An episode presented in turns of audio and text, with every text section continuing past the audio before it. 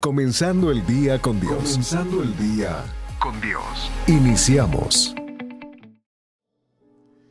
Cuando el Señor ya se decide a llegar a la aldea de Betania, encuentra que su amigo ya no está enfermo, ya está muerto. Lleva cuatro días muerto. Su carne se decompuso. Por más cuento que tuviera y por más bien que lo embalsamaran, se comenzaba a corromper la carne. A tal magnitud que la historia dice que cuando tú te ponías frente a la tumba de Lázaro, el mal olor salía de la cueva. La gente no podía pasar por ahí porque identificaban que había un muerto por el mal olor. Sabían que el amigo de Jesús estaba muerto. Había muerto. Imagínate el corazón de Marta y María, esperanzada en que Jesús viniera a sanarlo y ahora que se muere, ya ni siquiera lo mandaron a buscar, él vino solo. Cuando él llega a la aldea le comunican a Marta, Marta, el Señor está entrando a la aldea.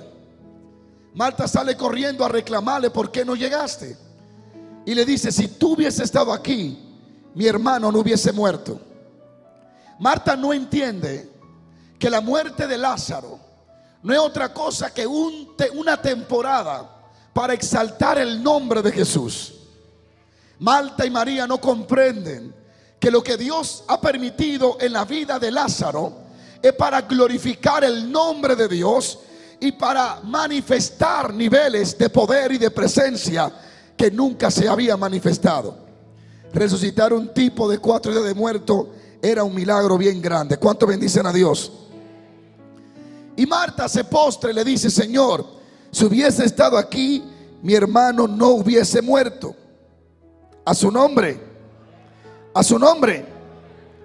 Y Jesús le dice, Marta, tu hermano resucitará.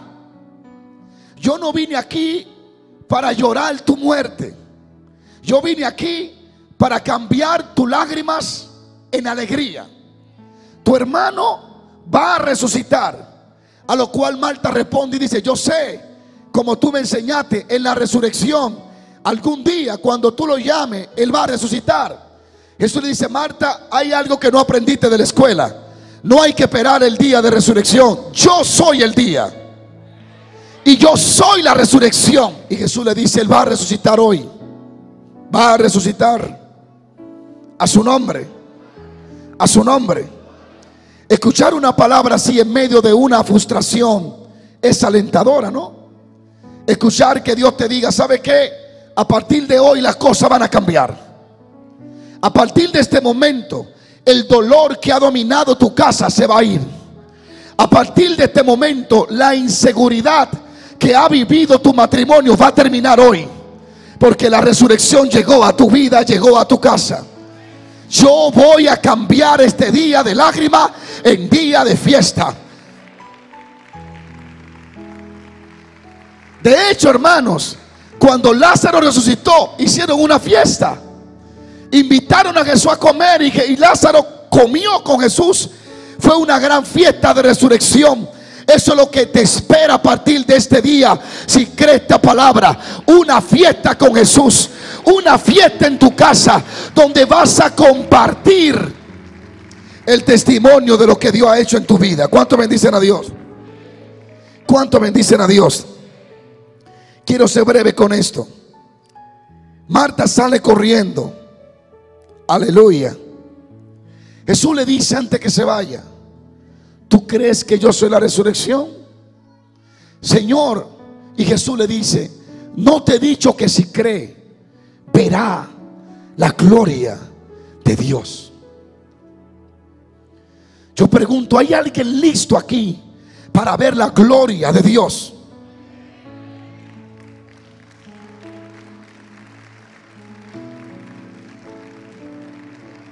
Tal vez, tal vez difícil para tu mente asimilar que en medio del dolor, que en medio de la incertidumbre, que en medio de la oscuridad que te encuentra, en medio de las puertas cerradas que te rodean, en medio de la soledad en que tú estés, una palabra de Dios te diga, prepárate, porque vas a ver la gloria de Dios.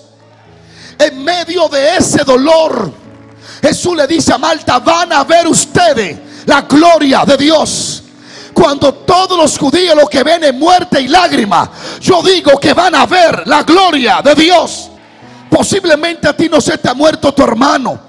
Pero hay situaciones en las que está viviendo que han producido dolor, inseguridad, miedo, temor, angustia. Y con una lucha diariamente. No sé lo que estás viviendo, pero tengo una palabra de Dios para tu vida.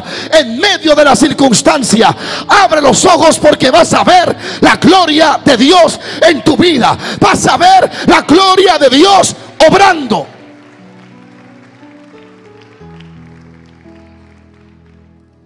Hablo de que Dios va a intervenir con su gloria. Hablo de que tu vida va a tomar un giro por causa de la gloria de Dios. Tres días llorando. Tres días botando lágrimas. Tres días desesperada de la muchacha. Al que lo podía sanar lo mandaron a buscar y no quiso venir en el momento de ello. Tres días llorando. Imagínese los ojos de Marta, quién sabe, estaban hinchados de llorar. Gritar a su hermano, impotentes, sin poder hacer nada ninguna de las dos por él. ¿Quién puede con la muerte? Hay situaciones donde ya nadie puede con ella.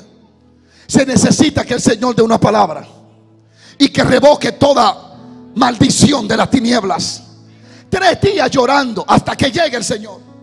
Y le dice, Malta resucitará, es lo primero que le dice. Segundo, si puedes creer, Malta, vas a ver la gloria de Dios en medio de este dolor.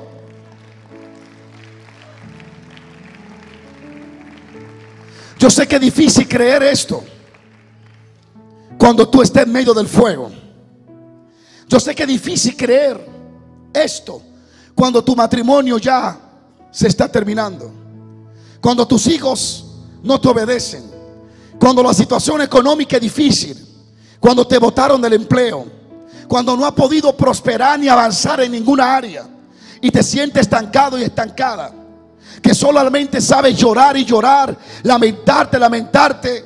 Tener miedo y decir qué va a pasar conmigo, qué va a pasar con mi vida.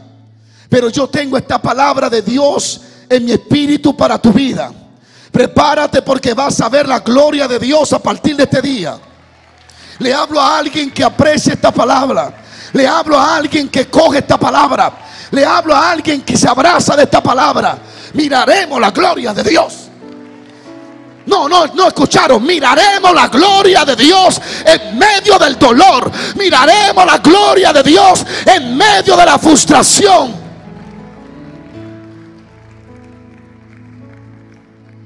No es la primera vez que Dios aparece y dice, voy a interrumpir tu dolor con mi gloria. No es la primera vez que Dios aparece y dice, voy a interrumpir tu frustración con mis milagros.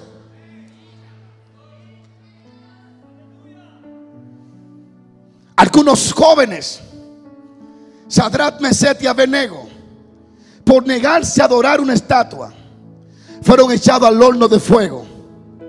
Nabucodonosor dijo, se mueren. Los sátrapas dijeron, se queman. Los que lo tiraron dijeron, se mueren.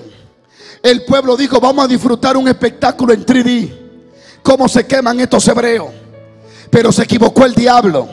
Sí lo metieron al fuego, pero el fuego no lo quemó. Cuando estaban en el medio del horno, Aleluya. Y el fuego se paseaba como un león rugiente para consumirlo. En medio del fuego apareció el mismo que apareció con Malta. Y se paseó con ellos. Y le dijo, yo soy el Dios que controla el fuego. En medio de este horno vieron al Hijo de Dios manifestándose. Yo tengo palabra profética para alguien. En medio de tu horno de fuego vas a ver al Hijo de Dios obrando a tu favor.